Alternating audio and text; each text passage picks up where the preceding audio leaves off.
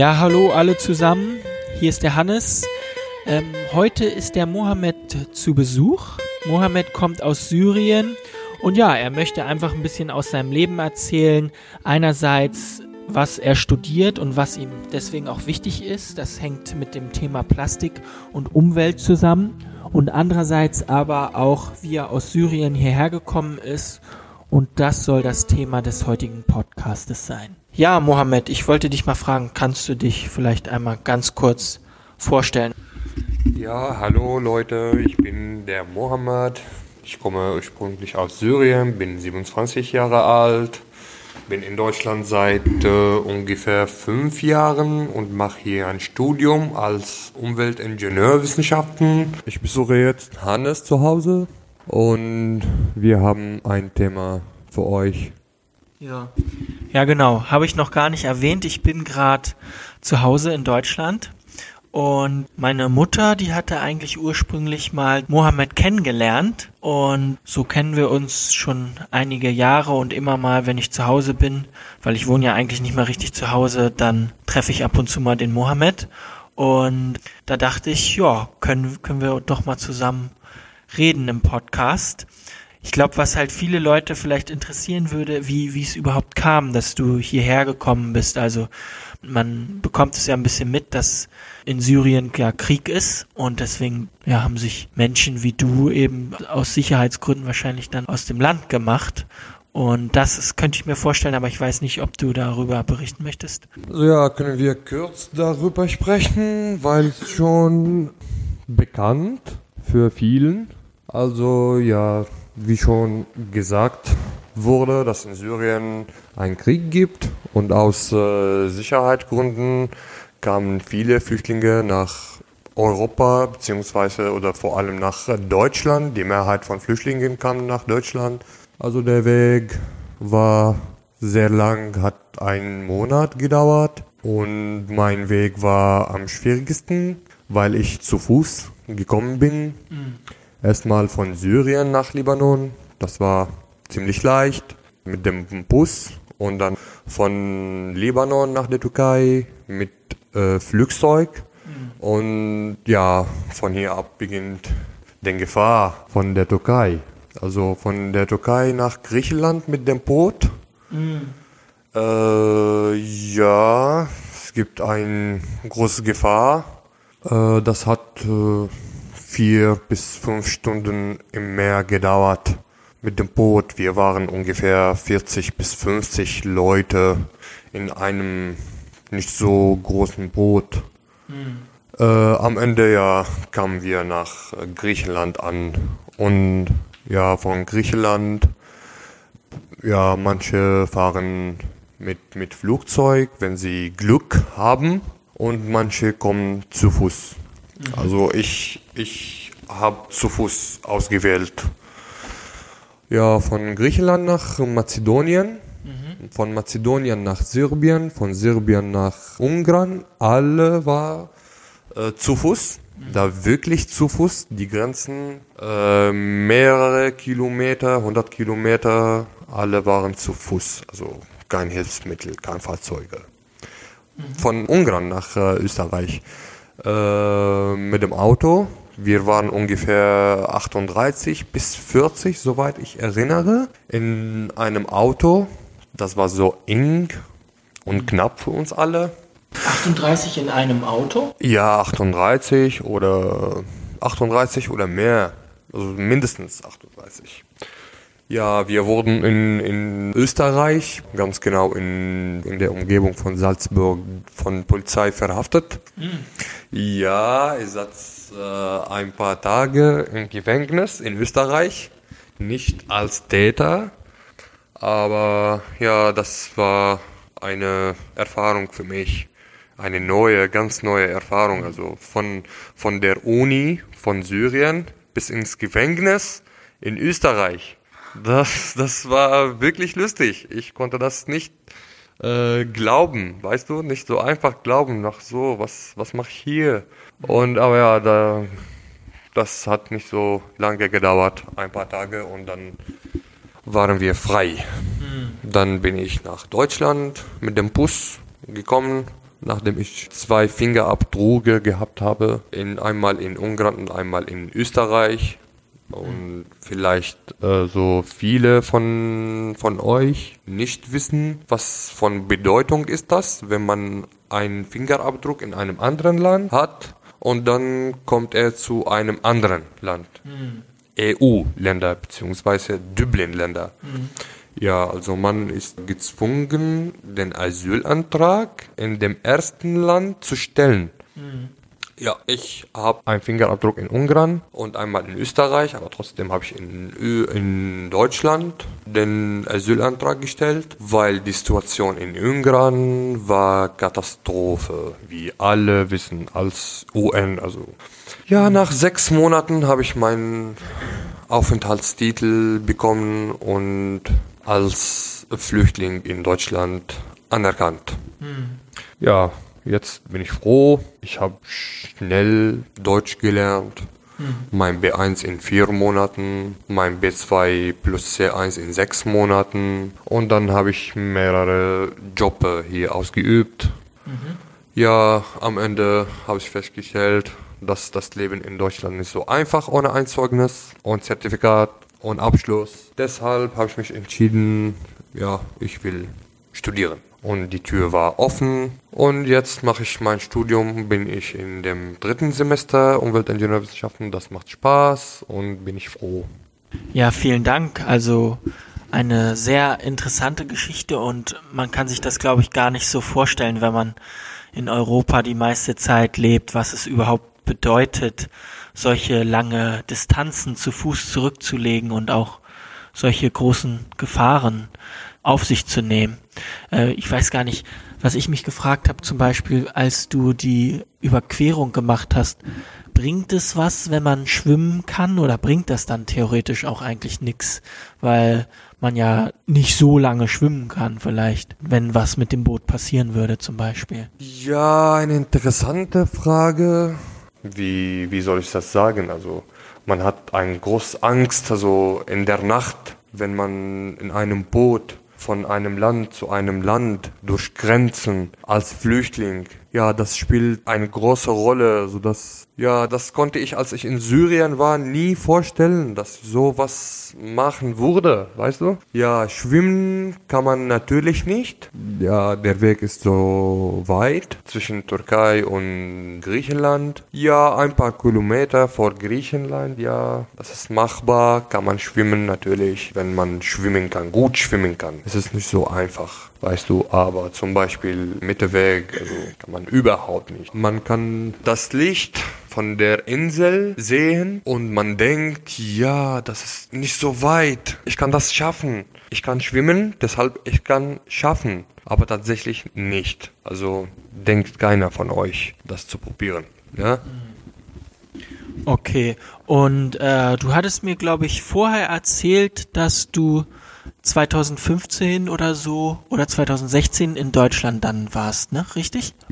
Ja, ich erinnere mich ganz gut. Erste, sechste war ich an der Grenze von Syrien, zwischen Syrien und Libanon. Und erste, siebte war ich in Deutschland. Ganz genau. Das kann ich nie vergessen in meinem Leben. 1.7.2015. 2015, okay. Und dann ähm, wie ist das? Kanntest du vielleicht schon Leute, zu denen du Anschluss hattest oder kanntest du niemanden und musstest dann hier irgendwie deinen Weg finden? Ja, eigentlich nicht. Ich kannte viele, die in Deutschland sind, aber Deutschland ist nicht so ein kleines Land. Man benötigt also viele, viele, viele Stunden zwischen Bundesländern und man benötigt auch Geld. Du weißt das schon, dass wir nicht so viel Geld haben, als wir gekommen sind. Wir waren in einem Heim, ja, und es gab viele Leute aus Syrien, aus Afghanistan, Pakistan, Iran. Aber die Situation war nicht so gut, um uns kennenzulernen. Du weißt schon, wir, wir waren alle müde und haben Angst, was, was wird passieren. Niemand weiß. Das ist eine neue Erfahrung für uns. Niemand weiß. man hört viel Geräusche und hört von jemandem von hier und von jemandem was anderes. Und du hast über 1000 Ideen gleichzeitig in deinem Kopf. Was wird passieren? Und deshalb hatten wir keine Zeit und keine Lust, um die Leute kennenzulernen oder zu vernetzen, weißt du? Und wir waren gezwungen, in einem Ort zu bleiben am Anfang. Deshalb konnten wir nicht so leicht fahren. Zum Beispiel, ich war in München, dann von München nach Hamburg, von Hamburg dann nach Schwerin. Ich konnte in den ersten sechs Monaten nicht so einfach von Schwerin nach zum Beispiel Saarbrücken oder Bonn oder Bremen fahren. Ich benötigte Ausweis aber wir hatten schon nur Fiktionbescheinigung. Und mit Fiktionbescheinigung konntest du nicht einfach fahren, weißt du? Okay, also jetzt hast du ja schon vorher gesagt, bist du schon, glaube ich, im dritten Semester in deinem Studium. Umweltingenieurwissenschaften studierst du. Und ähm, was, was sind so deine, deine Ziele? Wo möchtest du dann hin eigentlich? Also berufsmäßig? Wo möchtest du da, was möchtest du da machen langfristig? Ja, Umweltingenieurwissenschaften ist ziemlich neu hier. Es gibt viele Fächer in diesem Studium. Man kann zum Beispiel Straßenbau oder Richtung Botanik mhm. was machen, Richtung technische Mechanik, äh, Wirtschaft und Recht. Und mein Ziel erneuerbare Energie. Und natürlich Mathematik. Aber mein Ziel ist erneuerbare Energie, weil Deutschland heutzutage arbeitet hart darauf. Ja, man kann leicht in Rostock, in der Stadt, wo meine Universität liegt, die Solarenergie oder Windenergie, wie das rasch entwickelt. Das finde ich cool. Und ja, Müllentsorgung und Müllverbrennung. Mhm. Davon kann man auch Energie haben und Müll entsorgen. Das finde ich ganz, ganz gut und mein Ziel. Okay, also ich glaube, ich kann ja in diesem Ziel auch so ein bisschen sehen, dass du dir überlegt hast, okay, was ist eventuell ein Problem oder eine Schwierigkeit, die wir haben? Zum Beispiel, wir müssen schauen, dass die Energie nachhaltiger wird und dass wir andere Ressourcen für die Energie beziehen und dass du auch deswegen in die Richtung gehst.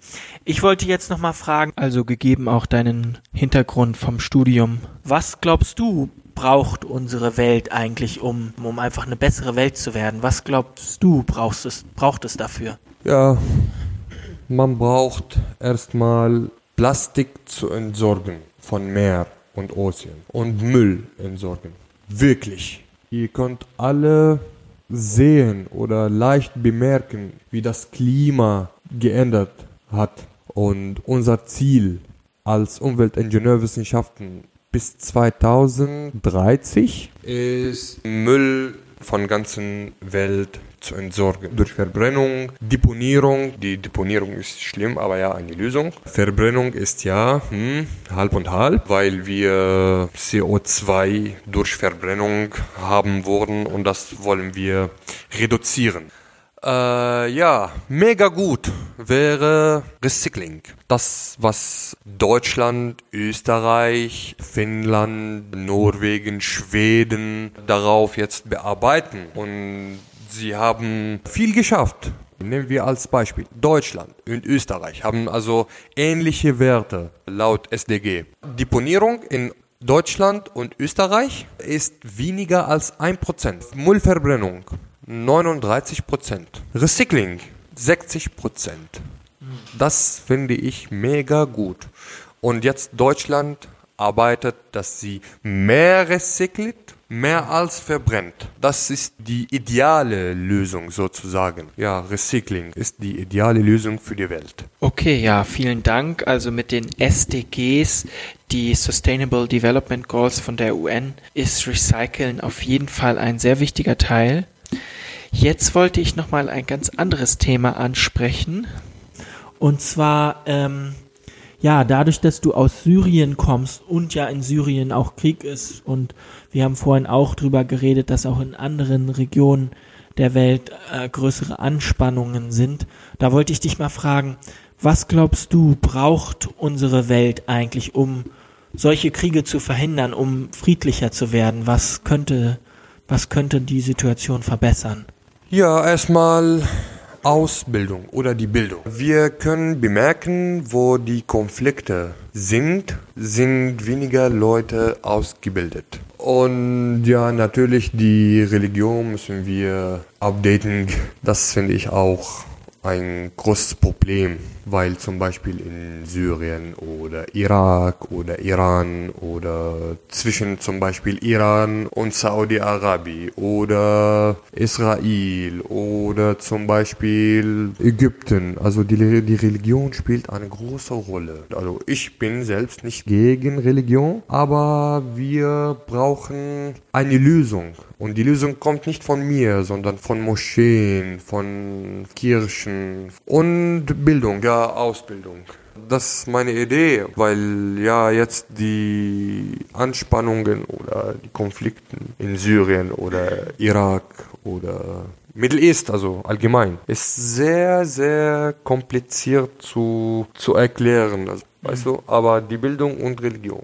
Was ich mich ja immer frage, was könnte man machen, dass zum Beispiel Staaten mehr äh, den Anreiz haben, die Leute auszubilden? Also wodurch wollen Staaten mehr ausbilden, mehr Bildung fördern? Also wodurch kommt das, dass Staaten dafür ein Interesse haben? Ja, das, das ist gut zu wissen. Ja, weil ich aus Syrien gekommen bin und weil wir ein ganz anderes System, also Bildungssystem von Deutschland haben und ich habe beide Systeme in Syrien als auch in Deutschland so gesehen habe. Es gibt Unterschied zwischen beide Systeme. Also in Deutschland finde ich besser, weil in Deutschland oder ja Frankreich ich habe einen Onkel und er hat mir so viel erzählt, was in Frankreich passiert, von Kindergarten bis Uni. Also die EU-Länder, also die meisten, also nicht alle, meistens von EU-Ländern äh, konzentrieren auf Kindern. Von Kindergarten bis Uni. Erziehung neben Wissenschaft. Nicht nur Erziehung ohne Wissenschaft und ja, nicht nur Wissenschaft ohne Erziehung. In Syrien konzentrieren auf Wissenschaft. Also du kannst wirklich sehen, dass die Leute sehr, sehr schlau auf Mathematik, auf Physik, auf Chemie. Aber manche Ideen fehlen bei uns von Kindergarten, in Grundschulen auch die Bedeutung von Freiheit mhm. fehlt. Das finde ich schlimm. Wie man mit den anderen umgehen muss, das fehlt. Das finde ich auch schlimm. Und die Korruption spielt eine große Rolle. Äh, ja, um bessere Bildung zu haben, benötigt ein Land oder ein Staat Geld, Finanzierung. Solange Korruption gibt, gibt es keine Finanzierung. Deshalb bekommen wir in unseren Ländern schlechte Qualität von Bildung. Und meiner Meinung nach muss die Staat viel Geld für Uni, für Lehrer, Lehrerinnen auch bezahlen, weil Lehrer und Lehrerinnen in Syrien bekommen sehr wenig Geld. Sie gehen in die Schule ohne Lust. Weißt du, kannst du das vorstellen? Das ist Katastrophe. Wenn Lehrer oder Lehrerin geht zu einer Klasse ohne Lust zu unterrichten. Ja, deshalb müssen wir erstmal Korruption weglegen, dann bekommen wir automatisch gute Quelle von Bildung. Das ist meiner Meinung nach. Okay, also ich bin eigentlich schon fertig mit meinen Fragen, aber vielleicht willst du auch einfach den Leuten, die zuhören, nochmal was sagen, was, was dir, was du unbedingt mitteilen möchtest. Ja, was ich mitteilen möchte jetzt, ganz anderes, was wir darüber gesprochen haben. Ja, ein Bitte, nicht mehr Plastik. Bitte nicht mehr. Also machen Sie eine Tüte aus Textilien zu Hause und nehmen sie in den Markt. Ihr könnt auch das wieder benutzen und wieder benutzen. Also bitte vorsichtig, nicht mehr Plastik. Also Müll ist allgemein schlimm, aber Plastik vor allem ist schlimmer. Also es gibt wirklich keine Lösung für Plastik, außer Verbrennung oder Recycling. Verbrennung bedeutet mehr CO2 in Atmosphäre und das bedeutet Tod für uns alle. Was ist, was ist so schlimm an Plastik genau? Ich glaube, das wissen viele vielleicht gar nicht so genau. Ja, Plastik zerfällt in viele Komponenten und geht in den Boden. Heutzutage essen wir Plastik. Wirklich essen wir Plastik. Ja, also die Lösung für Plastik ist, ja, das ist der Schwerpunkt. Also Holz zum Beispiel kann man leicht recyceln. Äh, Papier, Batterien zum Beispiel. Äh, aber Plastik, du musst nur verbrennen. Leider. Und das ist das Problem in diesem Fall. Also Plastik ist 95% des Problems von Müll. Ja, in Edeka zum Beispiel, oh, danke Edeka, hat nicht mehr Plastiktüte angeboten im Markt. Du kannst nur in Papier dein Apfel oder Gurken oder Tomaten einsammeln. Danke Edeka, danke an alle, an alle Firmen, die Verantwortung richtig tragen. Super, ja, dann sind wir schon beim Ende angelangt. Ja, das war Mohammed, er hat über seine Geschichte einerseits erzählt, wie er aus Syrien hierher gekommen ist und das ein bisschen ausgeführt und auch was er studiert, was er später machen will und wie wichtig es eigentlich auch ist, Plastik zu verhindern, also dass wir das weniger konsumieren, weil das sich überall ansammelt und sich nur schwer beseitigen lässt. Ja, vielen Dank. Vielleicht willst du noch kurz was sagen? Vielen Dank an alle und vielen Dank auch Hannes. Ja, cool. Dann ciao, ciao und bis nächstes Mal.